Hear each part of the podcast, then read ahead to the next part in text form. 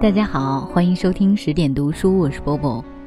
今天我们来把陈丹青为文学回忆录所写的后记下半部分读完。八九十年代之交，国中大学的文学史课程早经恢复，文学专业的硕博士不知用的是什么讲义，怎样的讲，由谁讲。我们当年这样的胡闹一场，回想起来近于荒谬的境界。没有注册，没有教室，没有课本，没有考试与证书，更没有赞助与课题费。不过是在纽约市皇后区、曼哈顿区、布鲁克林区的不同寓所中，团团坐拢来听木心神聊。木心也从未修过文学课，讲毕唐诗一节，他送当时在座每位学员一首七绝，将个人的名字嵌入句末。这次录入，我注意到他也给自己写了一首：“冬来子气已迟迟，群公有诗我无诗。一夕降帐风飘去，木夺寒心终不知。”木心所参考的郑振铎文学大纲是最早出版于上世纪的二十年代，想必是少年木心的启蒙读物之一。前年得到这两册大书的新版，全书体例与部分资料大致为木心所借取。我翻了几页，读不下去。可怜呐，你们读书太少。暮年木心又一次喃喃对我说。那时他已耳背，我大叫：“都听你讲过了呀！”他一愣，怔怔的看我。听课五年，固然免除了我的蒙昧，但我从此愚妄而堕怠。说来造孽，木心所标举的伟大作品——古希腊、圣经、先秦诸子、莎士比亚、尼采、拜伦、纪德，二十多年过去，我一行也不曾拜读。年来字字录入这份笔记，我不再将之看作世界文学史。诚如木心所说，这是他自己的文学回忆录，是一部荒诞小说。眼下全书复印在即，想了很久，以我难以挽回的荒虑，无能给予评价。实在说，这是我能评价的书吗？如今我也接近木心开课时的岁数，当年愚昧，尚于讲课中的若干信息惘然不察。现在或可写出来，就教育方家，也提醒年轻的读者。上世纪三十年代末，抗战初期，十三四岁的木心躲在乌镇，几乎读遍当时所能到手的书。其实不但有希腊罗马的史诗、神话，近代以来的欧陆经典，还包括印度、波斯、阿拉伯、日本的文学。正本文学大纲所列举的庞大作者群，当年不可能全有汉译版，木心也不可能全都读过。他诚实地说，哪位只是听说，哪本没有读过。但他多次感慨，那时的翻译家做了好多事情嘞。最近，乘深圳的南兆旭、高小龙二位提供数百册私藏民国旧书，供我选择配图。虽难测知其中哪些曾是木心昔年的读本，但他的阅读记忆正是一部民国出版史的私人旁证。讲述圣经时，木心念及早岁与他频繁通信的十五岁湖州女孩，使我们知道，早在四十年代的浙江小城，竟有如此真挚而程度甚深的少年信徒。小小年纪，彼此便说新旧约的文学性。提到《易经》，他说夏天乘凉时教他背诵《易经》口诀的人是他母亲。抗战逃难中，这位母亲还曾给儿子讲述杜甫的诗，这在今日的乡镇岂可思议？他一及家中仆佣对七侠五义之类的热衷，尤令我神往。他的叔父长辈竟然日日去听说书。此也勾连了我的幼年记忆。五六十年代，沪上弄堂间尚且隐着简陋的说书场所，这一切，今已荡然无存。而木心的记忆，正是一份民国青年的阅读史。这份阅读史在世界范围也翻了过去。木心的生与长是在同期步入印刷时代与新文化运动的民国，他这代人对文学的热忱与前进，相当十五至十九世纪的欧洲人。电子传媒时代的芸芸晚生，恐怕不易理解这样一种文学阅读的赤子之情了。以上是木星生涯的上半时，下半时呢？自一九四九年到文革结束近三十年，欧美文学的译介几乎终止。期间值木星盛年，唯以早年的阅读与文学相濡以沫。他因此对五十年代专事俄罗斯文学的推介甚表好意。讲课中一再提及的音乐家李梦熊先生也是此等活宝。他俩听说乔伊斯和卡夫卡。但文革前夕的大陆哪里读得到？而早在三四十年代，他们就知悉欧洲出现意识流、意象主义、存在主义等等新潮。之后，对铁幕外的文学景观该是怎样的可念？浩劫后期，战后文学如黑色幽默与垮掉的一代，曾有内部译本，如《第二十二条军规》，他们当然不会放过。总之，就我所知，五六十年代。各都市，尤其京沪，尚有完全在学院与作协系统之外，视书如命、经赏文学的书生。而木心出国前的大量私下写作的自我想象、自我期许，竟是遥不可及的西方现代主义。文革初，木心早期作品被抄没；文革后，大陆的地下文学与先锋诗陆续见光，渐渐。走入共和国文学史话。现在这本书揭示了更为隐蔽的角落。整整六十多年目所能及的文学档案中，无论官方还是在野，仍有逍遥漏网的人。漫长、彻底、与世隔绝。大陆时期的木心没有任何举动试图见光。到纽约后，带着不知餍足的文学的贪婪。他在恢复写作的同时，靠台湾版译本找回被阻隔的现代文学图景，与他早年的阅读相衔接。久居纽约的港台文人对他与世界文学的不隔显表惊异。他们无法想象木心与李梦熊在封锁年代的文学苦谈。出来了，我才真正成熟。木心如是说。私下，我完全不是可以和他对话的人。他几次叹息说：“你们的学问谈吐哪里及得上当年李梦熊？”但木心要说话，要以他所能把握的文学世界印证自己的成熟，不得已，乃将我们这群人全且当作可以聆听的学生。多少民国书籍与读者湮灭了，木心的一生密集伴随愈演愈烈的文化断层，他不肯断。而居然不曾断，这就是本书潜藏的背景。在累累断层之间、之外、之后，木心始终将自己尽可能置于世界性的文学景观。倘若不是出走，这顽强而持久的挣扎几几乎濒于徒劳。一个在八十年代出道的文学家，能否设想木心的历程？一个研修文史专科的学者又会如何看待这份文本？木心不肯放过文学，劫难也不曾放过他。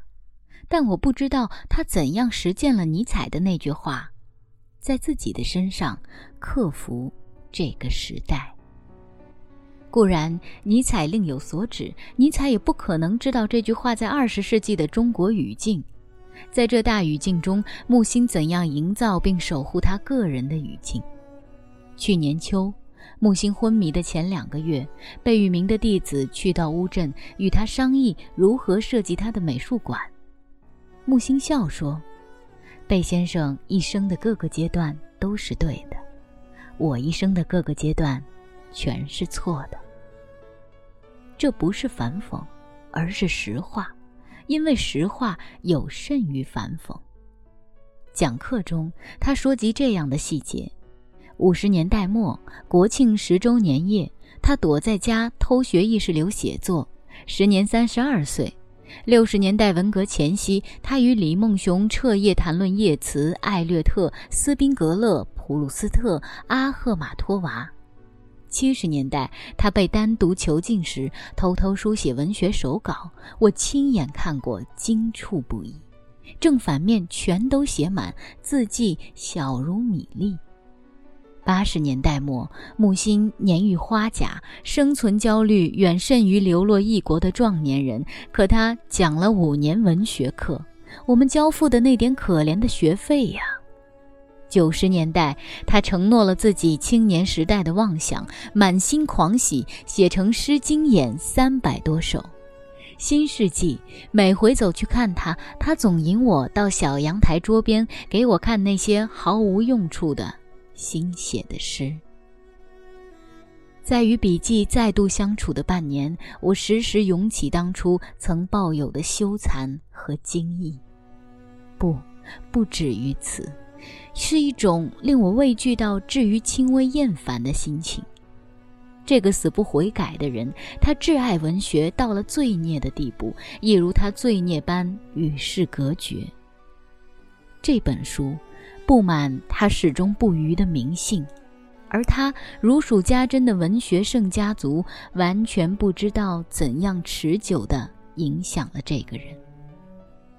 中国文学史、西洋文学史、魏晋或唐宋文学、伊丽莎白或路易王朝文学各有专家。其他国家所修的世界文学史又是怎样的讲法呢？当年郑振铎编撰文学大纲，想必也多所参照了外国的写本。迄今我没有读过一本文学史，除了听木心闲聊，若非年轻读者的恳求，这五册笔记不知几时才会翻出来。其实每次瞧见这叠本子，我都会想，总有一天我要让许多人读到。或曰，这份笔记是否准确记录了木心的讲说？悉听尊便。或曰，木心的史说是否有错？我愿高声说，我不知道，我不在乎。或曰，木心的观点是否独断而狂妄？呜呼，这就是我保有这份笔录的无上骄傲。我分明看着他说，他爱先秦典籍，只为诸子的文学才华。他以为今日所有伪君子身上仍然活着孔丘。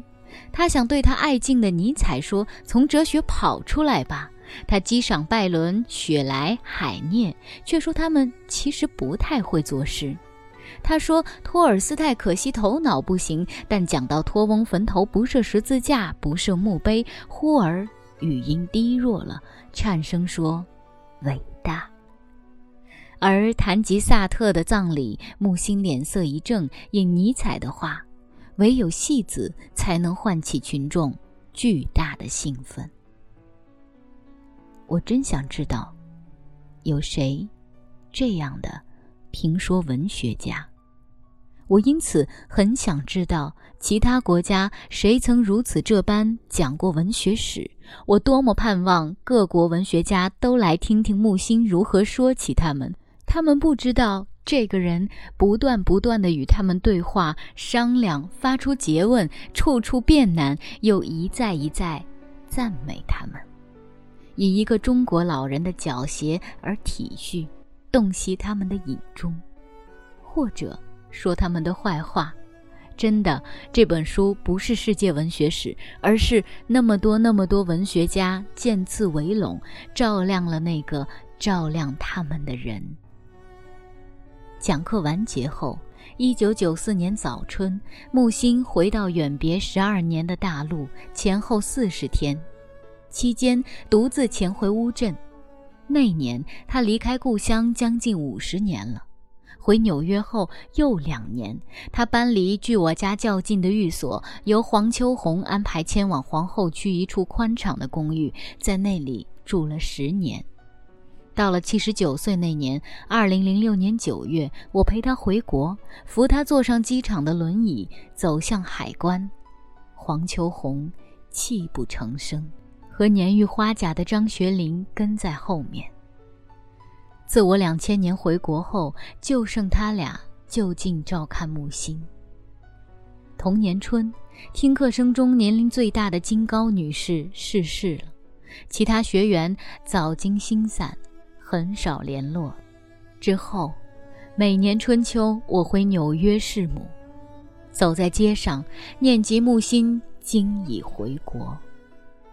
去年木星死。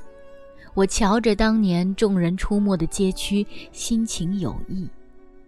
今夏侍奉母亲，黄昏散步，我曾几次走到木星旧寓所前站一站。门前的那棵树，今已亭亭如盖。通往门首的小阶梯砖垛，放满陌生租客的盆栽。这寓所的完整地址。是纽约市杰克逊高地八十二街，邮编幺幺三七二。木星讲课时还给众生留下这里的电话：七幺八五二六幺三五七。如今不能上前叩门了。木星在时，书桌周围满是花草，卧室的小小书柜旁竖一枚乐谱架，架上摊着旧版的苏东坡字帖。在我见过的文人中，木星存书最少最少。自1990年到1996年，文学课讲义、蓄谋已久的《诗经演》都在这里写成。梵天写几首《诗经》体新作，他会约我去北方大道南侧一张长椅上见面，摊开我根本看不懂的诗稿，风寒皆阔，喜滋滋问我味道如何。讲课中，他两次提到与他相熟的街头松鼠，还有寓所北墙密匝匝的爬墙虎，它们没有眼睛哎，爬过去，爬过去。每与我说起木心，啧啧称奇。忽一日，房主未经告知，全部拔去了。他如临大事，走来找我，狠狠瞪大眼睛：“那是强暴啊，丹青！”我当天就想搬走。木心绝少诉说自己的生活，五年讲课间难得的，他说出早年直到晚年的零星经历，包括押送与囚禁的片刻。他说：“和朋友讲课可以说说私房话。”本书编排时，我特意在每讲之前排几句摘录，并非意在所谓关键词，而多取木心谈及自己的略略术语，使读者可以走进他。经已出版的木心著作刻意隐退作者，我相信这本书呈现了另一个木心。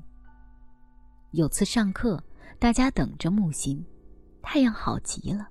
他进门就说：“一路走来，觉得什么都可以原谅，但不知原谅什么。”那天回家后，他写成下面这首原谅诗，题曰《杰克逊高地》。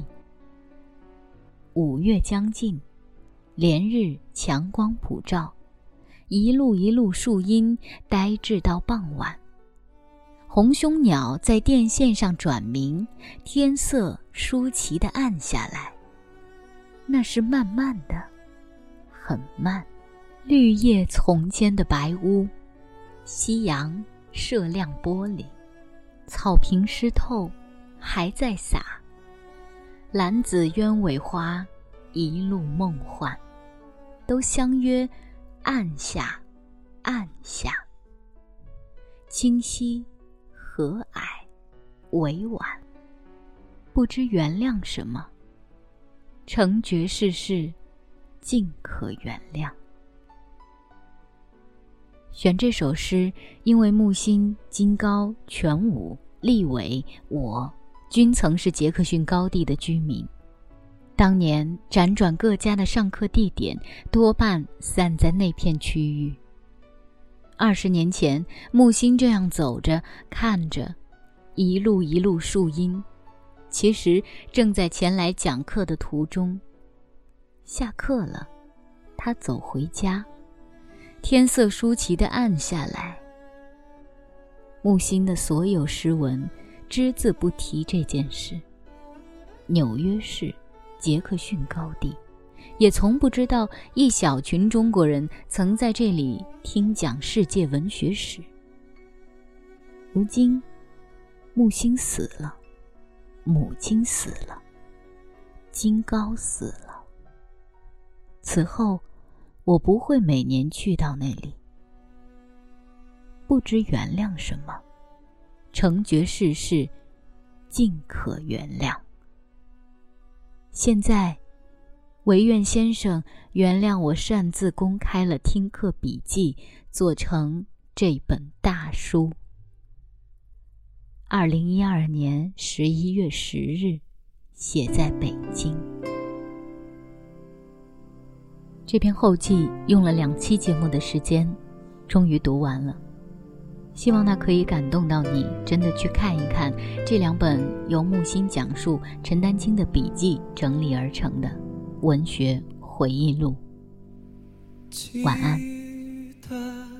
早先少年时，大家诚诚恳恳，说一句是一句。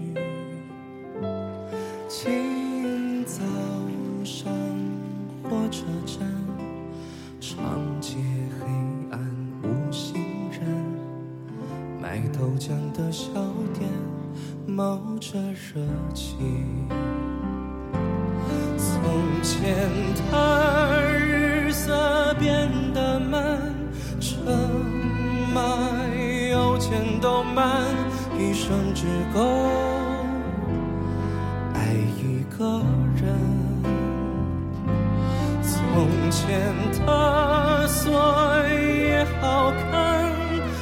钥匙竟没有样子，你锁了，人家就痛了。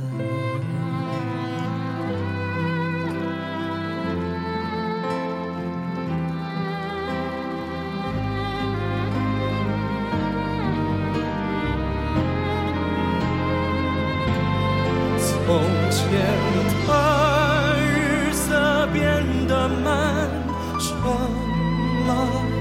有钱都满，一生只够爱一个人。从前的锁也好看，钥匙精没有样子，你锁了，人家就懂了。嗯。